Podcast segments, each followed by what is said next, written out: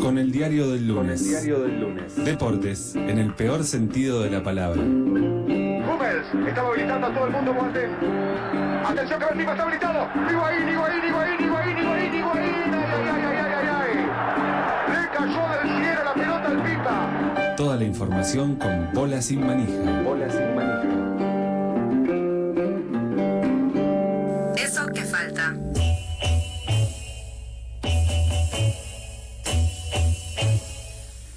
Veinte minutos faltan para las 4 de la tarde mientras agitamos los bracitos con esta eh, La mejor cortina. simpática cortina. La mejor. Le vamos a dar la bienvenida en este lunes tan hermoso, después de un domingo tan espectacular, a nuestro querido compañero eh, de Bola Sin Manija, el colectivo que nos trae toda la información deportiva, sin filtro, eh, de, de- Con los resultados con, puestos. con los resultados puestos como tiene que ser. Eh, bien, buenas tardes, Jumabu, ¿cómo andamos? Buenas tardes, ¿cómo van May y Alejandro? Un lunes feliz, como dijiste vos. Un lunes muy... Todos me, contentos. me- me pone feliz que tu lunes sea feliz. Eh, vine en colectivo eh, hasta la radio identificando las caras de felicidad. Uno podía eh, vislumbrarlo en ese colectivo 24, que no, eh, no, no es menor, que termine el recorrido casi en la boca. No, sigue. No, sigue hasta No, no. Pero pasa, por, Wilde, pero pasa, pasa por la boca, ¿o no? Sí, ¿Me estoy equivocando? Sí, por- ¿Eh? Bueno, ¿eh? Sí. bueno. sí, por, por la avenida Patricios. Erra el que se, eh, erra el que patea o erra el. Como verdad que Cardona, ¿no? Bueno, Ah, eh, ¿qué pasó? Bueno, hay muchísima información, ¿eh? No solo hubo un Boca River, y de hecho creo que no solo eh, el resultado del Boca River fue lo más importante de ese partido. Vamos a empezar por ahí, ¿no? Dale. Sabemos que Boca ganó por penales. ¿Cómo? No, desmitifiquemos que es lo más importante. Eh, no, no, no fue lo más importante del fin de semana en materia deportiva, según el lugar del mundo en el que te encuentres. Claro, Pero si vamos a empezar- Es cierto, está bien lo que decís, te felicito. Vamos a empezar diciendo que Boca ganó por penales 4 a 2 después de que River tenga que presentar un equipo eh, por ahí no el ideal que quería por muchos casos de contagio de COVID. Eh, un partido en el que Boca para mí jugó bastante flojo y River bastante bien dentro del contexto en el que se jugó el partido este. Pero creo que lo más importante del partido, y esto por ahí me gustaría preguntarles rápidamente a ustedes, ¿qué fue para ustedes lo, lo- lo más importante del partido? Lo más importante del partido, eh, bueno, claramente el debut del arquero de River, que la noche anterior estaba en su casa y lo convocaron a debutar en Boca River, quizás fue la noticia del fin de semana o, o- o lo que todos esperábamos, a ver qué iba a pasar con ese muchacho que no tenía ni pensado atajar eh, cuando arrancó la semana un clásico. Eso es verdad, pero para mí no fue lo más importante del partido. May, para vos, ¿qué pudo haber sido? Eh, para mí, eh, bueno, la salida mediática, el paseo mediático de Riquelme Sí. también fue muy Yo importante. tengo otra, Fue post partido eso, yo pero, tengo otra, sí, pero tampoco para mí. Yo tengo otra. Ok. eh, el- la, de- el- la desorganización que tienen el cuerpo técnico y los jugadores a la hora de patear penales. Por ahí viene la mano y yo lo eh, titulé el penal gate. El Sí, penal gay, me sí, gusta. sí, sí. El penal gate fue increíble, nunca visto, eh, no sé si saben a qué me refiero, pero bueno, cuando Boca patea el último penal de la tanda y convierte el muchacho este Buffarini. Buffarini. Buffarini medio que sale eh, festejando un poquito el gol, pero luego al ver a los compañeros que no vienen todos corriendo a abrazarlo, eh, Se calma. se queda un poco, se calma, llega hasta mitad de cancha medio al trote lento, mientras Paradela, el jugador de River, iba a patear su penal. Recién ahí, cuando ya habían pasado unos 20 segundos, 25 segundos, se dieron cuenta que había terminado todo. Sí. Y me pareció eh, realmente increíble, poco profesional eh, y creo haber encontrado el motivo de, de por qué pasó todo eso, ¿no? Apa, a Me gusta, a ver. Fue sin duda el penal de Cardona, ¿no? El penal de Cardona le reseteó la cabeza A a, todos. todos los jugadores, a todos los espectadores, al cuerpo técnico y a los allegados y quedaron todos en un estado medio de confusión total, como no sabiendo bien qué es eso que habían acabado de ver, ¿no? Incluso el arquerito de River que vos decís, eh, no, no, no. Si ustedes ven la cara del arquero de. River, Sí. Mientras para- ataja el penal, Sí, es sí. increíble. La Eh. cara que pone de no puedo creer lo que me... En, en ese segundo que tarda la pelota en llegar, que él se tira, se levanta y agarra la pelota, Sí. es genial. Pero bueno, eso para mí fue lo más importante, sí, sí. Sabés que ayer cuando estaba viendo el partido, porque ahora voy a contar una, una, intimidad, sí lo vi, sostuve todo este programa que no había visto, pero sí lo vi, estuve muy Te nervioso, lo creíamos sufrí. un montón, Eh, bien. no, una de las cosas que me, que me preocupó, aparte de ponerme contento, fue, di- dije, lo que primero que pensé fue que estos tipos, hablando de los jugadores de Boca, tan, tan en cualquiera que no se dan cuenta que ganaron y festejen que ganaron. Después hoy a la mañana, Jumagu, me pasan un video donde el técnico de River, eh. Marcelo Gallardo, le pasa exactamente lo mismo. O sea, Buffarini mete el penal y dice, o sea, se lamenta por el penal y le dice a, Pala- a Paradela, a Paradela, se Sí, le llama dice, vamos, vamos con todo. Vamos José, vamos José. Y se queda Sí, esperando que agarra la pelota para ir a patear y alguien le avisa, se escucha que se dice, ya está, ya está. Y mira para el costado, se da cuenta que había terminado, se levanta y bueno, lamenta la derrota. Por eso fue, eh, todos fueron los que se vieron afectados por ese penal mal pateado de Cardona.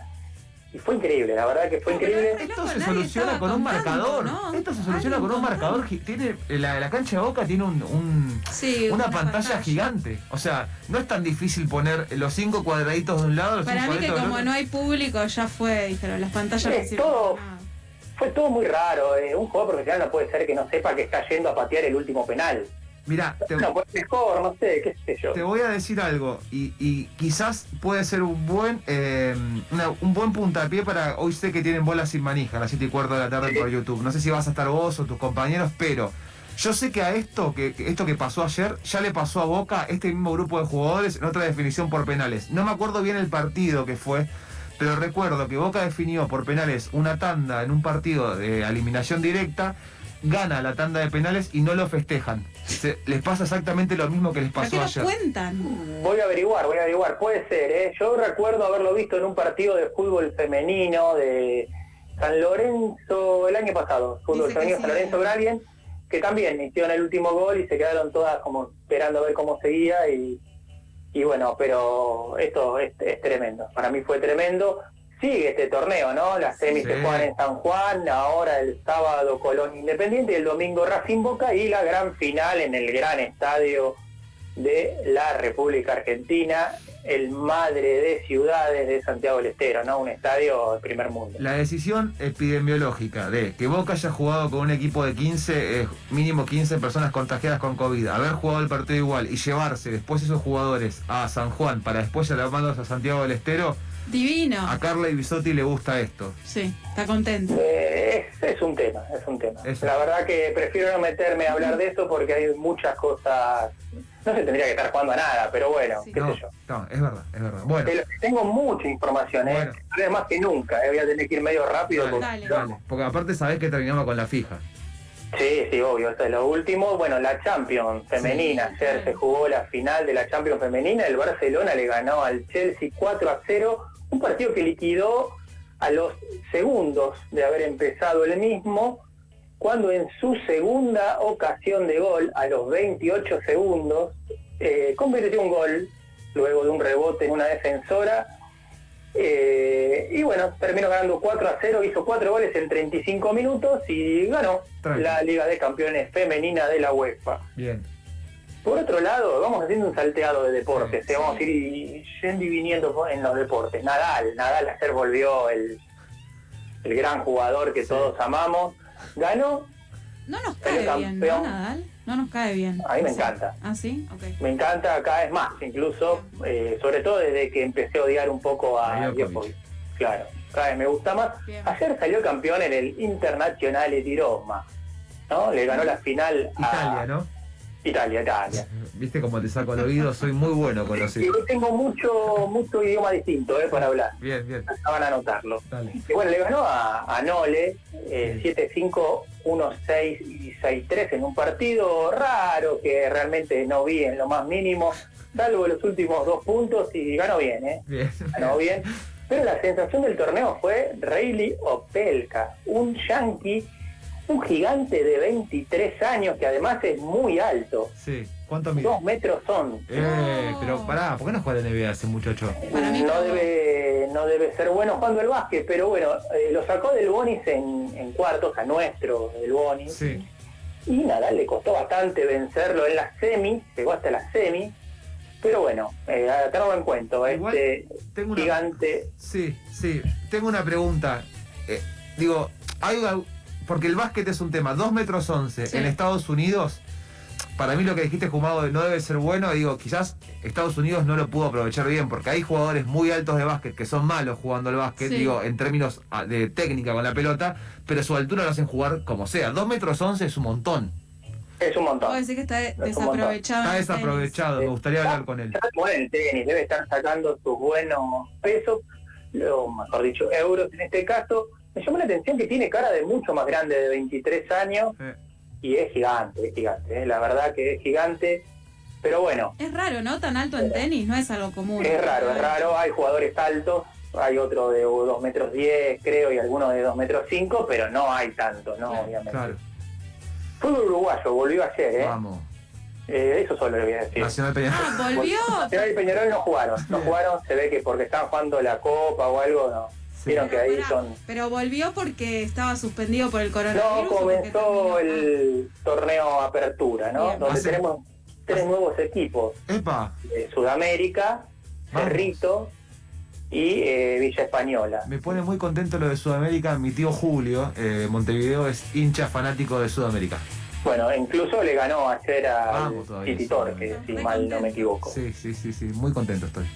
No hubo Fórmula 1, ¿eh? eso también es, Es noticia. eh, noticia, no ganó Hamilton entonces, eh, así que bueno, el deporte motor no tuvo mucho Bueno. movimiento, ¿no? Sí. Justamente.